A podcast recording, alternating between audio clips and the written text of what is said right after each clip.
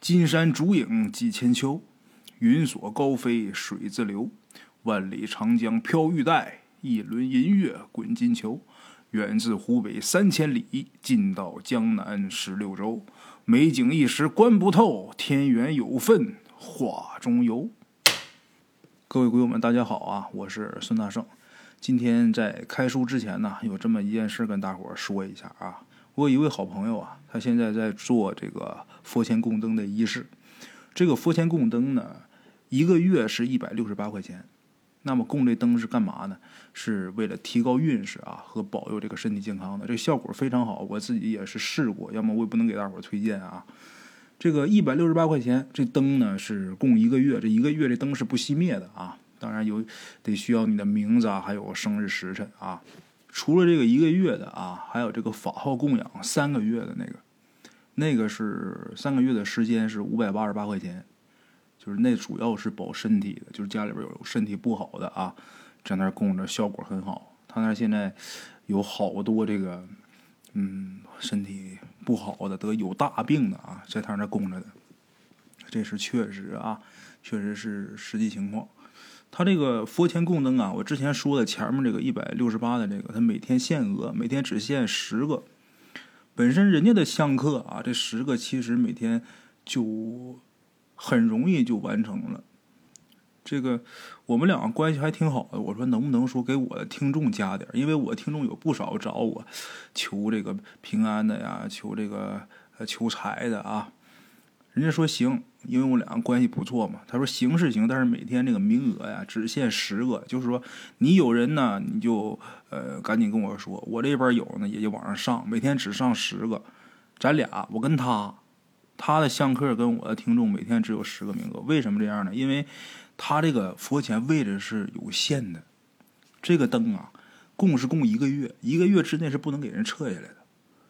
这个位置有限的话，你供这东西的数量就有限的，所以说现在怎么办？就只能说呀，撤下来十个，然后再加上十个，每天撤十个加十个，就是有到日子的了，把到日子再拿下来，然后这个呃新弄的啊，新来的再把这新来的加上，只能是这样。我为什么说他他做这个仪式啊，他做这个法事，我就呃给大伙推荐呢？像我这个圈子里边。各种大师是多的是，但是我没给大伙推荐过。为什么推荐他？因为这个人呐，就是他有一个香客啊，这个人呐，病的非常严重，送到医院的时候，这医院都不收了，因为这人马上要不行了，那脸都黑了，浑身这个皮肤都已经黑了。然后这个人最后抬到他们家去，他把这人给治好了，我就服他，我就服这个能治这个实病的。他身上啊，确实是有点什么，有两下子。他不但能治这些病啊，最主要他最厉害，我佩服他能治什么病？他能治这个不孕不育。你说这挺厉害啊！而且他还会看片子，就是说你这小两口来了，你看不孕不育是不是？你先去拍片子去，然后他对着这片子，然后之后给你看。我真服这种的啊，就是跟普通的跟一抽烟浑身一抖那个，呃，简直是天壤之别。人家这个能治实病，确实是厉害。而且他这个人呐，本身没上过什么学，但是呢，不管是去泰国也好，就去日本也好啊，去香港也好，人家考试啊，就是这个宗教界也有一个考试啊，人家总能拿到名次，而且还都是靠前的，前三名。你说那个一般，你上去泰国啊，那全都是泰语，还有梵文。你说他这个东西，他没上过学都，他怎么考的？他说根本就不是他考的，他说是他身上这位给他考的。所以我挺佩服的啊，人家确实是有两下子，要么我也不能给大伙儿推荐啊。好了，各位老铁们，这个有需要做这个的啊，嗯，联系我微信，有我微信的就。直接跟我说就行，没有微信的呢，你就听听其他节目，或者我主页啊有我微信，大家可以加一下啊。好了，各位老铁们，闲话少说，书接前文啊。咱们昨天啊说到陈四儿还有黄泉，他们两个算是把这吴孝官给弄到手了。但是呢，要走的时候，想把这棺材运回店里的时候，这车胎突然间爆了。车胎爆了，这车走不了了。陈四啊，没办法，只能留下来看这吴孝官。黄泉人家不看，因为这棺材没人家份儿，人家不管啊。这玩意儿也是理所应当。陈氏为什么非得看着呢？他怕秦府那些人来把这棺材给偷走。这个黄泉不管，陈氏自己在这看棺材。这院子刚死过人。而且自己守着这么一口大红棺材啊，随时秦府那些人有可能过来。陈氏啊，在这儿守着的时候是心惊胆战的，每一分每一秒啊，那都很煎熬。陈氏在来守着之前呐，跟村民呐借了十根扁担，这十根扁担他把这个窗户门全都给钉住了，然后自己手里边啊还攥了一根扁担。在这看着，觉得时间过得很慢。十分钟，感觉好像过了半个多小时。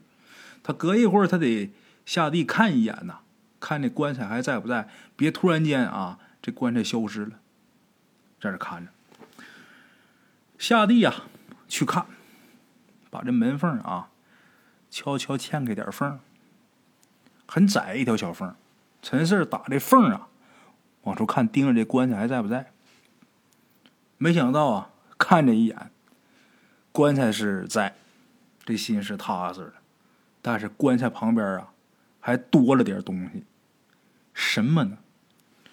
多了一把竹椅，竹子的摇椅。陈四一看，这怎么多这么一个东西啊？什么时候搬过来的？这个竹子摇椅啊！陈氏以前没少见，怎么的呢？他爷爷活着的时候啊，就经常是坐在这个摇椅上，一边摇一边跟陈氏讲过去那些打仗的事儿，啊。但是现在的问题是，这把摇椅啊，他一直是跟王富贵啊，其他的那些遗物都放在王富贵以前生前的那间屋子里边。那屋生前王富贵住，里边都是他，呃。用的东西，那个屋啊，而且这个锁也上上了，不让其他人进。陈氏啊，给这个王富贵办这白事的时候啊，为了取东西进去过一回，他知道这个这把椅子在那屋里边。这会儿是谁把这个门打开，把这把椅子给搬过来的？不对劲儿。陈四再看对面，之前王富贵住那屋里边，那个房门呐，打开能有一尺宽左右吧，一个缝，屋里没开灯，黑乎乎的。这是谁打开的呀？陈氏后来一合计，这是不是抬棺材那些人呐？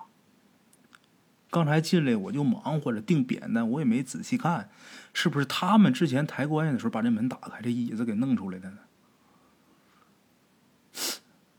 不知道，陈氏也没管那么多啊。现在只要是棺材还在就好，剩下也考虑不了那么多了。这眼睛挪回来，准备转身要回这个床上去，这头刚扭过来啊。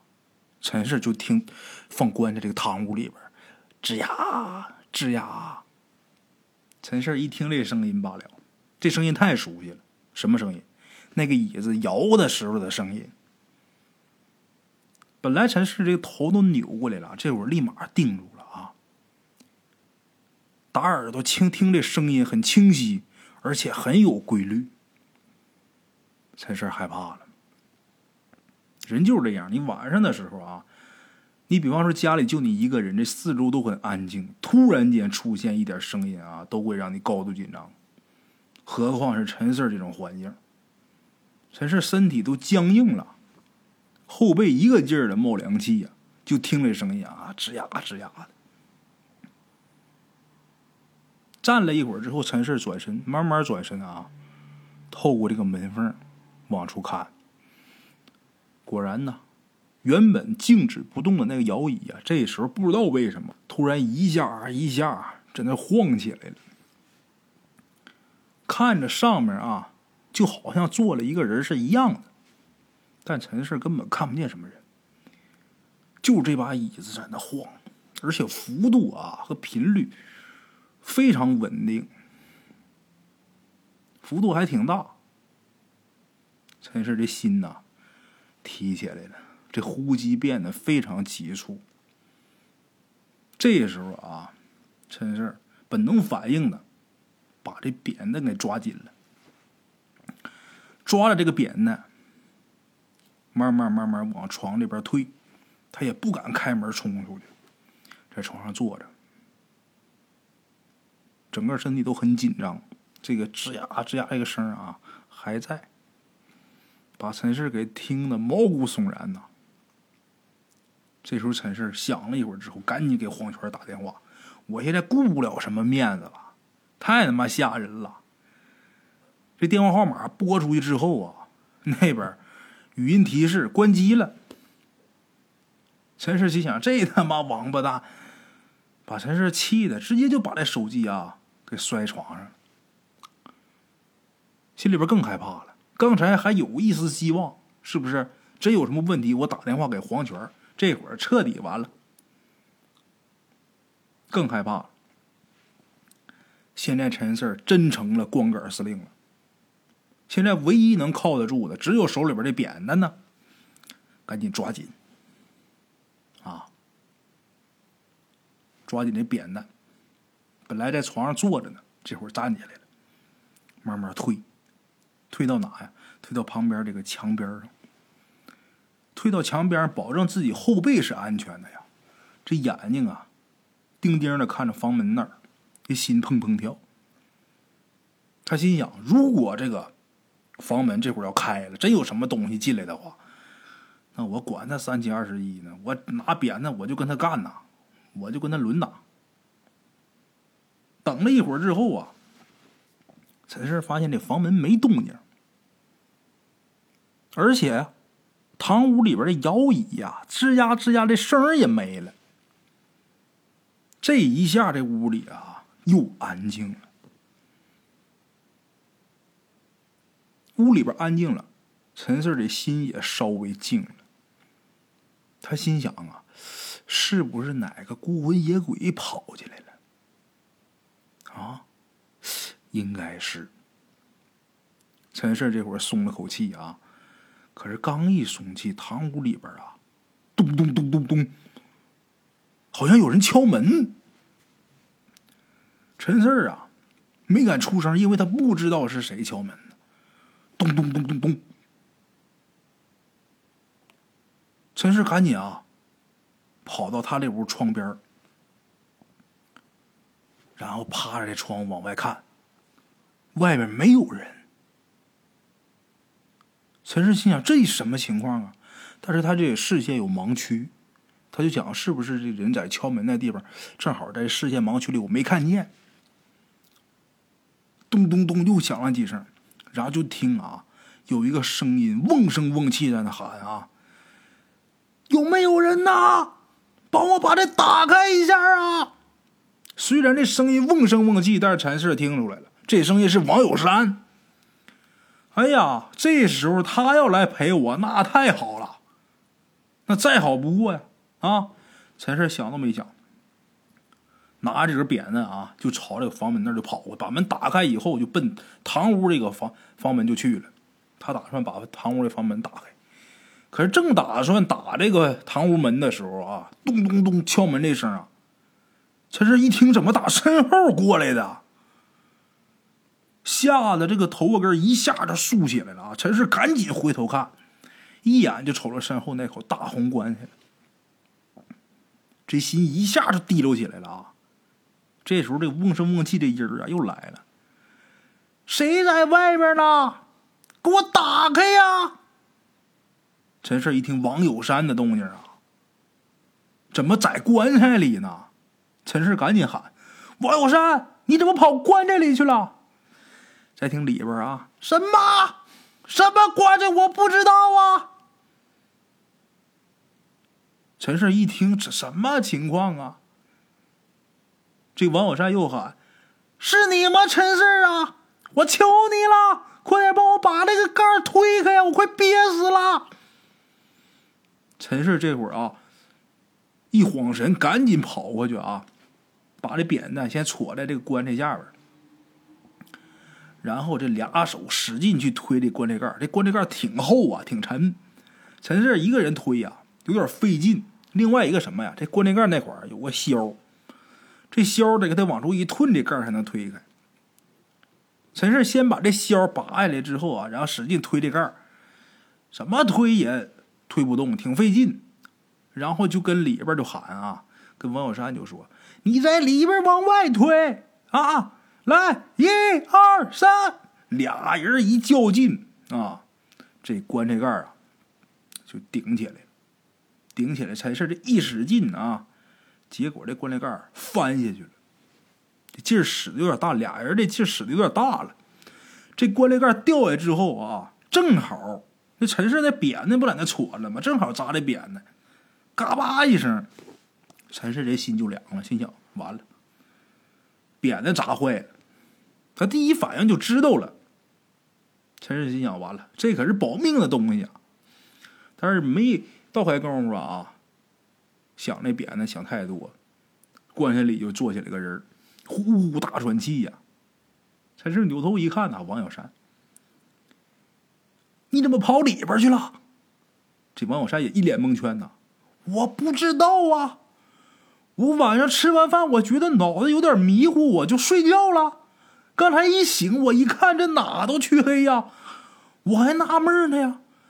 我一坐起来，我发现我自己就在这里呢。我不知道这是棺材呀，我说咋这么窄呢？你要不跟我说，我都不知道我自己在棺材里呀。说完，这王小山从棺材里跳出来，一把就把陈氏的胳膊给抓住了，就说：“这到底怎么回事啊？”陈氏跟他说：“你问我，我问谁去？这个事儿啊，太不正常了。”陈氏把这王小山手甩开啊，告诉王小山：“你别着急啊，我赶紧打电话去。”他的电话这会儿不是在这个刚才那里屋，他不给扔床上了吗？给黄泉打不是没打通吗？他想啊，这会儿回去打电话给村支书，让他赶紧叫点人来呀。可刚从堂屋走到他这屋的门外的时候，他那屋的门砰就关上了。哎呀，那个声音那个大呀，这就好像一个人啊抡圆了关这门似的，梆就关上了，把陈氏吓得。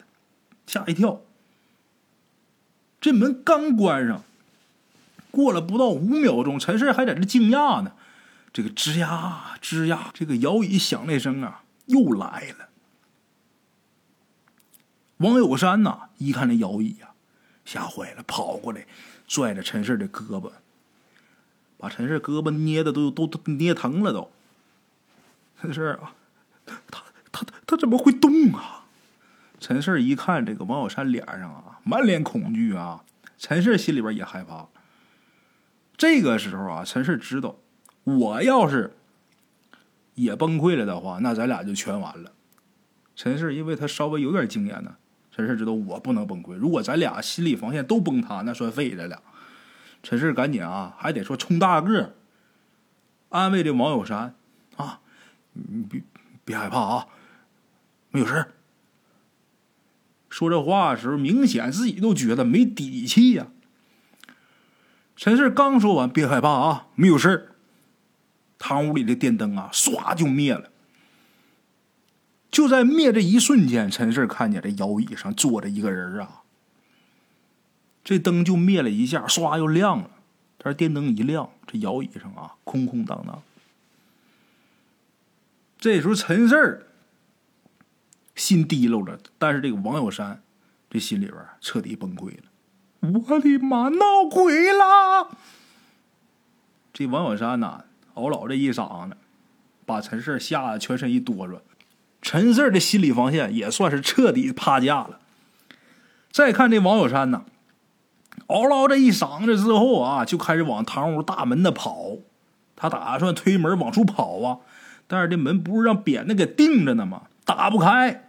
王小山一边踹门一边骂呀：“这他妈哪傻逼干的呀！”陈氏这时候脸上两条黑线啊，我现在也顾不上骂你啊。陈氏啊，他手里边现在没有扁担，那他就没有办法对付这个阴魂，他也没有别的东西，没有别的什么法器。现在就是来一普通的孤魂野鬼，他也弄不了。看这王小山呐，折腾一会儿啊，门窗都打不开，他俩算是无处可逃了。王小山这家伙这会儿是真吓破胆了，那有点病急乱投医的意思，到处啊找地方想跑想躲。二话不说，这货直接跑到这个王富贵生前住那屋里了，那屋可没开灯。黢黑，王小山直接就跑进去了。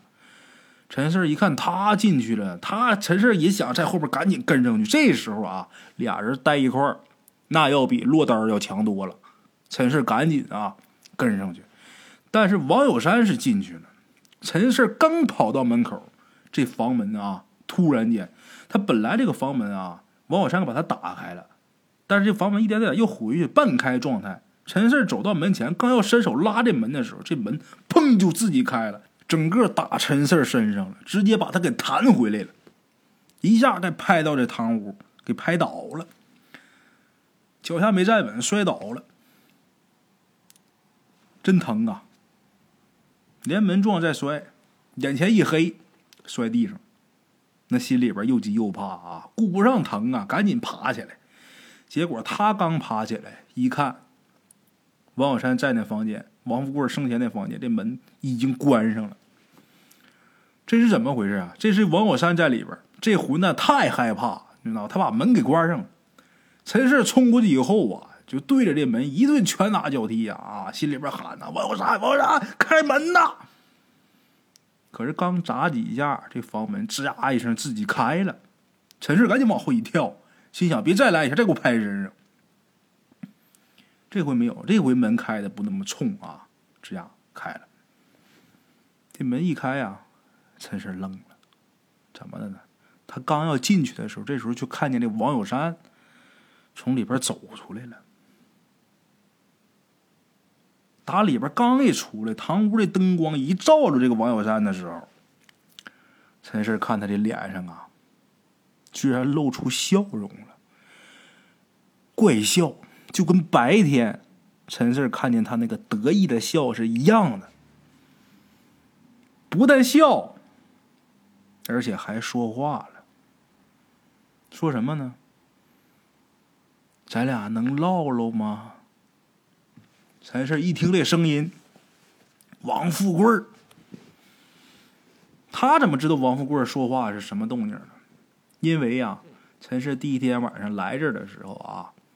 做梦的时候听过这个王富贵说话，这个王富贵他说话的声音特点很强，而且那天晚上给陈氏的印象很深，所以陈氏第一时间就反应过来这是王富贵。这王小山这是被王富贵给上身了。陈氏身体一拘灵啊，下意识往后退，一边退一边还说呢：“哎，你那魂不是让黄泉给装瓶子里了吗？”怎么在这儿？这王小山这时候说了：“上回啊，你们说不帮忙，以后我就知道这个事儿啊，急不得。想对你动手吧，那个黄大师啊，他又得拦着我，但是我又弄不过他，所以我只能等机会啊。那天晚上，你跟黄大师，你俩帮我入殓。”我觉着机会来了，我就故意吓唬你，然后啊，再来个背尸上山。你背我的时候啊，我故意抓你脚，想阻止你把我背山上去。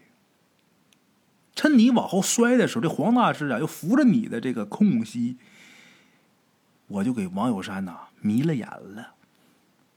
我让他把灯笼里这蜡呀给灭了。等灯笼里这蜡一灭，我就不用上山了。之后啊，我就附在这王小山身上，安安静静的，不让那个黄大师发现。哈，下山以后啊，我就继续等。我看你们要把我棺材给弄走啊，我就故意呀把这车胎给他弄爆。没想到啊，这么一弄啊，让你们走不了。但是我还没明白呢，你为什么要来守着这口棺材呀？虽然我不知道你为什么这么干，哼 哼，但是我知道啊，我现在能对你下手了。陈氏一听，我靠，原来这老家伙一直在暗算他们啊！陈氏还傻乎乎担心秦府这怪人来抬棺材呢。没想到自己呀掉这个王富贵的圈套里，啊！紧接着这王富贵又说：“不过你也不用担心，啊，我暂时我也不会弄死你。我为什么我要害你呢？我不是想害你，我只是想让你帮我查出来，我为什么能少活十二年。只要你能查出来，我不但呢放了你，这口棺材我给你。”怎么样，陈氏啊？他跟那个王富贵说呀：“我也很想知道啊，但是这个黄大师跟吴大师都跟我说了，让我别管这事儿啊。这事儿我们管不了，也不能管呐。你老别为难我了。”陈四说的是实话，但是这个王富贵不管那些，很偏执啊，他不理解。为什么不能管？这老头跟陈四说呀：“你要查不出来，我今天就弄死你。”说这话，王富贵现在不是附王小山身上了吗？这王小山伸手一把就把陈四的脖子给掐住了。王小山这会儿手冰凉啊，碰到陈四的脖子之后啊，陈四全身鸡皮疙瘩都起来了。啊，被掐住这脖子以后，陈四就喘气费劲呢。怎么掰这手也掰不开，无济于事。掰不开，无奈之下也喊不出来声啊！陈氏就拳打脚踢打那个王小山，但是没用。啊，这老鬼王富贵啊，一边掐一边瞪着眼睛问陈氏：“帮不帮？”说是帮忙，但是现在他哪是让帮忙啊？这姐这就是威胁他呀！你帮不帮？你帮就拉倒，不帮就弄死你。陈氏掐的那上不来气儿啊，马上要窒息了。再这么下去，非得让他掐死不可呀！陈氏就点头示意我，我行行行，我帮你，我帮你那意思。王贵一看呐，这样才把手松开了。啊，帮我就好，你早帮我，哪有这事儿啊？给你钱你还不干，敬酒不吃吃罚酒啊！行，答应帮我了啊，那我还得谢谢你呢。这王富贵啊，把手一松。陈氏猛吸一口气，然后吭吭开始咳嗽，这嗓子特别难受，缓了得有十几秒才好点陈氏经这么一下呀，这心里头很是不爽。但是你你不爽，你又能怎么的？打打不过，骂骂不走，啊！这陈氏没招啊，就问这个王富贵说：“你说吧，这到底是怎么回事啊？”你把这事情来龙去脉，你得跟我说清楚啊！你怎么这个少活十二年呢？这王富贵啊，坐这个摇椅上了啊，实际身体这会儿是王小山的身体坐在摇椅上，就说呀：“这事儿啊，还得从我五十岁左右开始说起。那时候啊，王小山才几岁？那天呢？”我背着猪草回家，我看见有这么一个男的呀，跟王小山他俩聊天，还给他糖什么的。我一看这男的呀，蒙着脸呢，我就知道这不是什么好东西，估计是人贩子。我就赶紧扔下猪草，我就问他：“你谁呀？”啊，还有告诉王小山：“你不能跟他走，别上当啊！”我冲过去把王小山给拉回来了，我还跟那人打起来了。那男的呀，力气可是不小啊！啊，虽然说力气很大，但是也没伤着我，没伤着我，我也始终没能扯下他这个蒙脸那块布。我也不知道他呀到底长什么样。几个来回以后啊，他把我给推倒了，然后掉头跑了。我想去追呀，但是没追上。等到第二天晚上啊，我就出事了。那天晚上啊，干完活回家洗脚，正洗着呢，结果这眼前一黑呀，脑袋是又疼又迷糊，就跟挨了一闷棍似的。紧接着我就倒地上了。等我再醒过来呀，第二天了，而我这脑袋还是昏昏沉沉，躺在床上连手指都动不了啊。那时候最多能眨眨眼皮。连续几天下来，我都这样啊，而且还一直发烧。怎么吃药打针没用？这事儿啊，很快就传开了。这村里人呐，就以为我这是中了邪了。前一天好好的，第二天躺着就不能动了，光睁眼睛也不能说话。这事儿啊，传的沸沸扬扬。这个王支书啊，也知道我是救他儿子，然后突然间这样呢，这王支书还挺用心。就给我领来这么一个姓秦的阴阳先生啊，来给我看病。那时候大伙都管他叫秦先生。我看着这个秦先生以后啊，我就发现他也戴着这个面罩，戴着蒙脸布啊，特别像之前要拐走王小山那人。但是那时候我只能看着他，我什么也做不了啊。他来以后啊，就说我呀，这就是中了邪而已啊，驱个邪就没事了。结果等他驱邪以后啊，我不到两天，还真就缓过来了。他缓过是缓过，我没劲儿说话。等我有劲儿说话，再想找那个秦先生的时候，这秦先生已经早就走了，离开我们村了。而且王支书也说呀，怎么找也找不着这个姓秦的先生。陈氏听到这儿啊，还是有些不能明白。就说你今年明明是七十三，为什么这王支书说你八十五呢？你是怎么知道你自己少活了十二年呢？这王富贵接着说啊，哎呀，等我病好了，能下床以后啊，我就去洗澡换衣裳。然后啊，我就听见伺候我一个老哥们儿，就说我怎么多那么些白头发？我当时也吓一跳啊。啊，因为那时候啊，我这白头发不多，可等我这一照镜子，发现我至少得有一半白头发了，而且整个人啊，看上去老很多很多。当时我呀，没太在意，我心想这可能因为生病的原因。我想呢，都这把岁数了，早晚这头发得白也没什么。可是我这收拾完了，换完衣裳了，我准备去干活的时候，我发现我自己的胳膊和腿儿啊。没劲儿，没有前些天没病之前呢，那么得劲儿了。而且干着干着活啊，一不小心把腰还给扭伤了。哎呀，当时把我疼的死去活来呀。后来王支书他们呢，就把我给送到这个医院里去了。这大夫啊，检查完以后就说我这是骨质疏松啊，说老年人呐，最好别干太多活。我当时一听说我老年人，我跟大夫我就说我才五十二啊，这大夫不信，说从你这个身体素质啊，还有你这骨龄来看呢，你应该是六十四五岁才对。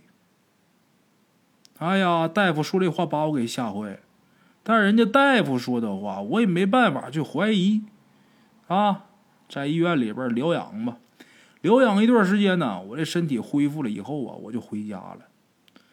偶然有这么一次啊，也是跟一个老哥们去庙里边烧香。哎呀，恰好呢，就碰上庙里的这个大师了。那大师啊，看见我之后就盯着我看，看了一会儿就问我说：“之前是不是受过劫难？”我一看这大师啊，啊，法眼晶金呐，我就把我这事我就告诉他了。结果他说呀。他告诉我，他说我有十二年的命啊，让人给偷走了。我当时吓一跳啊！我觉得这也太吓人，这命还能给偷走？但是仔细一想啊，我那些天连白头发，再加上这体力大不如从前，而且这大夫啊也说我应该是六十四五，不像是五十来岁，所以呀，我就觉得我自己肯定是少活了十二年。后来这事儿啊，王支书呢也知道了，他考虑到我这个身体状况啊。就给我多报了十二岁，让我提前就退了，所以啊，他们才说我今年是八十五，其实我今年七十三。陈氏这一听，大概明白了，被人偷走了十二年的寿命啊！这事简直就是匪夷所思。之前陈氏跟黄泉、吴大师都说过这事儿啊，这两位大师也都告诉他，这事儿我们管不了，也不能管。那就说明什么呢？这个事肯定是真的，而且他俩可能早就猜到是这么回事他俩既然选择不管，那也就说明偷王富贵十二年寿命这个秦先生，要么是很厉害，要么这里边有点什么事儿。也许他俩根本就不是这秦先生的对手。一想到这些，陈氏就感觉自己脑袋都大了。一个秦府就让他受够了，现在又跑出那么一个秦先生。陈氏一合计，哎，秦府，秦先生，都姓秦，这是巧合吧？是巧合，还是说这秦府跟这秦先生有什么关系啊？如果真有的话。那这秦府到底是一个什么地方啊？怎么能跑了这么个人呢？还这么厉害？这王富贵说完之后啊，陈氏在这嘟嘟囔囔，嘟囔一会儿之后，陈氏在那想也不说话。这王富贵就急了，说：“你想什么呢？”陈氏听了这话啊，立马一一怔，啊，醒过神来，没什么。那个你放心吧，这事儿我会跟吴大师说的。啊，到时候我们帮忙。这先稳住这个王富贵吧。这时候王富贵说呀：“行啊，那谢谢你了啊，刚才呀对不住啊。呃，这口棺材呀你抬走吧，反正我也用不着。”陈氏一看王富贵现在这个状态，算是松口气儿了。他能说出这个话，就说明他呀不可能再怎么样了啊。而且他不闹的话，这屋里基本上就没有什么可吓人的了。所以说这时候啊，陈氏就说呀：“你赶紧从王友山身体出来吧，啊，你老是在他这个身体里边，你对他不好啊。”这个王富贵说：“好好好。”说完之后啊，这个王友山啊就站起来了，然后立马就身体一软，这人就堆睡到地上去。紧接着呀，这把摇椅啊，又开始摇了，刷刷刷，又开动。这不用猜，这肯定是王富贵在上面坐着呢。这时候陈氏在看这摇椅啊，一点不觉得害怕，一点都不吓人。有的时候恐惧啊，就是来源于未知。你真知道他是怎么回事了，其实也就不吓人了，啊。陈氏急忙过去把这王小山先扶起来呀，然后扶到旁边之前他待那个房间里边，先把他扶那屋去。扶他躺下以后，陈氏就拿着手机呀，就给这个王支书啊打电话，啊，就说这个，呃，王小山呐，在王富贵家里呢，赶紧过来把他带回去。这大晚上，这个王支书啊也是大吃一惊啊，就说这小子大半夜跑那干什么呢？好啊，那个你等着啊，我马上就来。王支书啊，说过来。没过一会儿，陈氏听堂屋那儿砰砰砰敲门。陈氏心想，来的还真快啊！他刚走到堂屋里边，正打算去开门的时候，陈氏这右手突然间往后一摆，而且手腕明显啊有一股冷劲儿。陈氏明白，这是有鬼在拽着他呢。这屋里边有鬼，那就是王富贵，除他之外还能有谁呀？但是陈氏现在阳气比较高，所以说看不见这个王富贵，也听不见他说话。那王富贵拽他，就说明不让他去开门。为什么？这时候敲门声还在啊，砰砰。堂屋的大门还响。陈氏没去开门啊，多了个心眼儿，悄悄的走到窗户那儿啊，探头往外看。结果这一看，陈氏吓得嗷唠一声，一声惨叫啊，来了！谁来了？脸上被草纸挡住的那些尸体来了。陈氏粗略一看，还是八具尸体，其中有六个在院子里边站着，另外俩尸体拿着身体撞门呢。陈氏虽然看不见秦府那怪人啊，但是既然这些尸体都来了，那这怪人肯定也在院子里边，只不过这会儿杨火高，看不见他。看着这情况以后，陈氏吓得急忙往后退好几步啊，拿出手机就给黄泉打电话。但是这王八蛋不知道怎么回事，一直是关机。就听这个门砰砰砰啊响，堂屋的大门被撞的啊，咣隆咣隆的，那声音很急。估计这会儿应该是三具尸体在撞，刚才看的是两具，两具没撞开吗？这会儿估计是三具。陈氏不知道堂屋的大门能撑多久啊，他心里边特别着急，赶紧给村支书打电话。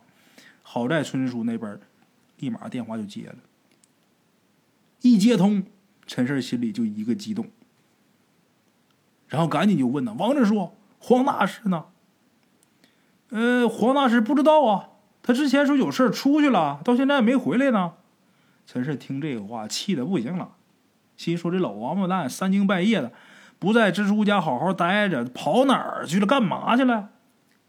电话里边啊，陈氏就听见这蜘蛛啊走路的这个声音，然后就问说：“你是不是朝我这边过来呢？”“是啊。”“哎，你那边什么声啊？怎么扑通扑通的？”王直说：“你千万别过来。”陈氏害怕啊，这会儿他这王支书要莽莽撞撞过来，遇上这些东西。那就算是废呀！陈氏这话一喊出来，王支书立马脚步声就停了。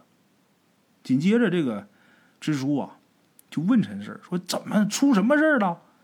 这怎么又让我来，又不让我过去呢？”这时候，陈氏在电话里边喊：“你现在赶快去找黄大师，务必把他带过来，快！”说完这话，陈氏直接把电话就挂了。那。不想让蜘蛛问那么多，没心情跟你闲聊啊。本来陈氏心想把王小山也有危险这个事告诉他，但是一想啊，一告诉他这蜘蛛这一着急没去找黄泉，自己跑来了，那不把他给害了？啊！电话挂了以后，堂屋大门这啪的一声脆响，什么的呢？门上有那么一块啊，像洗脸盆那么大啊，脸盆那么大小的一块木板。被砸漏了，砸破了。这个王富贵这个房子，之前咱说过，他这房子不好啊，挺破旧。这门呢，也不是什么好门。你要真是什么好门，红木的，也许还扛点劲儿。这门没说糟了，但是也不是什么好木料。这么一阵撞，就把这门给撞这么一个洞。这碎木板啊，掉地上。声音挺清脆的，哗啦一声。紧接着啊，陈氏就看一只手啊，发紫的手啊，从这缺口里边伸进来，然后就搬住旁边这个缺口边那木板呢，用力一掰，啪一声，一块木板就给掰断了。这洞又大一点听着这声之后，陈陈四的头皮呀都麻呀。浑身跟着发抖，心里边特别害怕。这些尸体这劲儿啊，太大了。你要正常人掰这板啊，费点劲，但是他掰跟掰饼干似的，啪啪就给掰开了。这会儿陈是再看，又进来两只手，一左一右，照这办法又掰下两块木板。陈氏吓得浑身一紧呐，顾不上那么多呀，赶紧把自己内裤先脱下，搭肩膀上。这内裤刚搭肩膀上，就看见啊，这王富贵在旁边站着呢。王富贵的表情也很吃惊啊，估计他也没想到啊，这哪来这么些怪东西闯进来啊，还把门给弄成这样啊！看着这王富贵之后啊，陈氏就赶紧问他说：“你有没有什么办法能挡住他们呢？”王富贵这时候说：“我也不是阴阳先生，我怎么知道啊？”哎，你你能看着我？陈氏脑子一转，急忙就问他：“王富贵，我问你啊，咱屋里边这些东西，你最怕哪一样？”陈氏心想啊，王富贵怕的，没准就能对付这些师弟。这王富贵啊，也不隐瞒，就说：“怕扁担。”陈胜一想，扁担刚才不都砸折了吗？这时候，啪，门那块又一个木板啊，又给掰下来。现在那缺口得有半人高，而且这缺口不断在扩大。他那个洞啊，洞那会儿啊，被一根扁担从中间给拦着了。如果要不掉这扁担，这人现在能钻进来。陈氏一看啊，那发紫的手啊，只能去掰那木板但是他可不敢碰那扁担。陈氏一看这扁担真有用，陈氏一咬牙，立马跑到堂屋啊，大门旁边这窗户上，就想再卸下一根扁担，我拿手里边。他抓这扁担使劲往后较劲啊，往后蹬。陈氏心想啊，我的妈！我之前呢？因为太害怕，我定的太结实了。现在就光靠我自己啊，没有家伙事没有工具，根本就弄不下来。正在这时候，陈氏面前啊，那窗户那玻璃啪的一声碎了。紧接着啊，一只发紫的手从这栏杆之间就伸进来了。陈氏吓得赶紧松手后退。这手在空中啊，那个发紫那手在空中划了几下。好像是在抓东西，但是没抓着啊，反倒碰着这个扁担了。碰着扁担那一瞬间，陈氏看见啊，那手明显抖了一下，然后眨眼间就抽回去了。陈氏一看这扁担真管事真好使这玩意儿，但是现在没办法把钉在窗户这扁担给拿下来。陈氏赶紧又问王富贵：“你除了扁担还怕什么？”这王富贵一看，书。怕书越厚的书我越害怕，而且这书我那屋就有。听着这话呀，陈四也顾不上什么道理啊，赶紧跑到王富贵生前那个房间里边。进去之后啊，一这个王富贵拿手一指，那有个柜子啊。陈四把这柜一打开，里边啊好几本非常厚的书，薄的厚的都有啊，不少。陈四赶紧找了那么几本能有五六厘米厚的书。陈四也没心思看这是什么书啊，抱起来书就往堂屋这个大门那跑。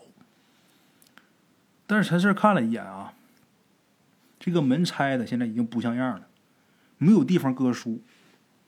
所以说陈四只能把这书啊往前递，手里边抱着书嘛，往门跟前凑。也不知道是书起作用了，还是这三具尸体啊，他不敢再拆门板了。这三具尸体呀，往后退了好几步，不敢靠近，也不知道是到底是怕扁呢还是怕这书。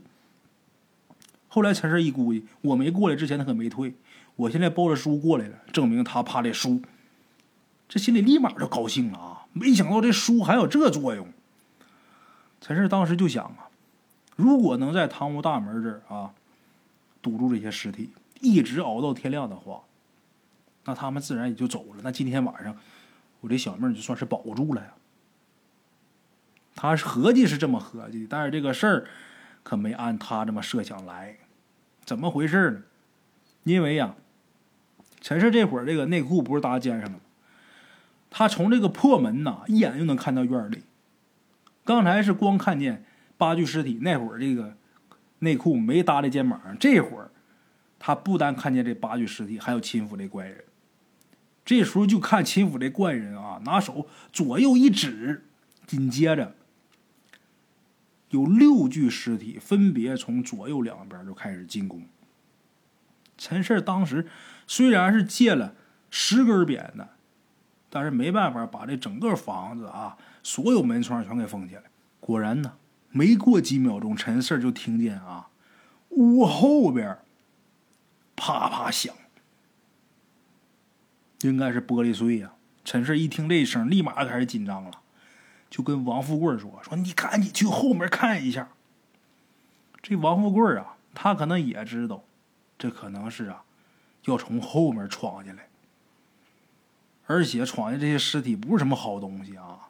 这王富贵立马就听陈氏的啊，跑到后边去看，很快就跑回来了，然后告诉陈氏，他们把铁栏杆都给掰弯了。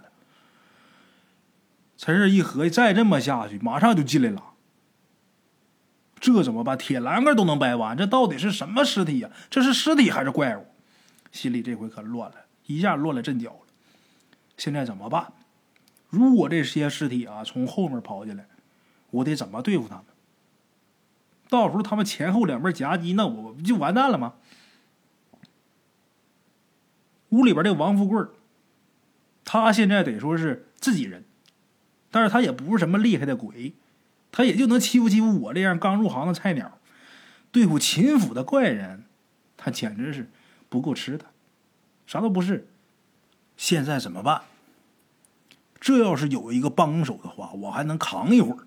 陈氏一想帮手，就想到了刚才晕倒，他给弄到他屋里边的王友山。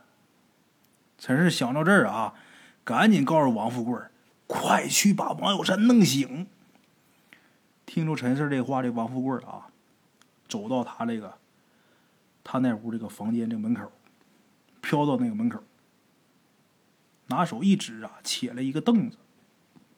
然后这凳子就飞到屋里了，奔着王小山就砰就砸过去了。陈氏在外边就听这王小山在里边啊，妈呀一声，一声痛叫啊，砸的疼啊，醒了。他醒了之后，陈氏就喊：“赶紧过来！”这王小山赶紧就从屋里边出来了，听见陈氏声，赶紧跑出来了。啊，王小山过来啊，捂着手，刚才那板凳砸手上了，捂着手。满脸恐惧啊，就看看这四周啊，真是啊。刚才我好像看见贵爷了，他好像就在这屋里啊。陈四儿说呀：“还什么贵爷呀？贵爷现在都不叫事儿了。你看看这。”这王小山一看这周围呀，这怎么回事？这门上怎么还有一个大洞呢？这时候听见后面啊，当一声，这声音特别清脆。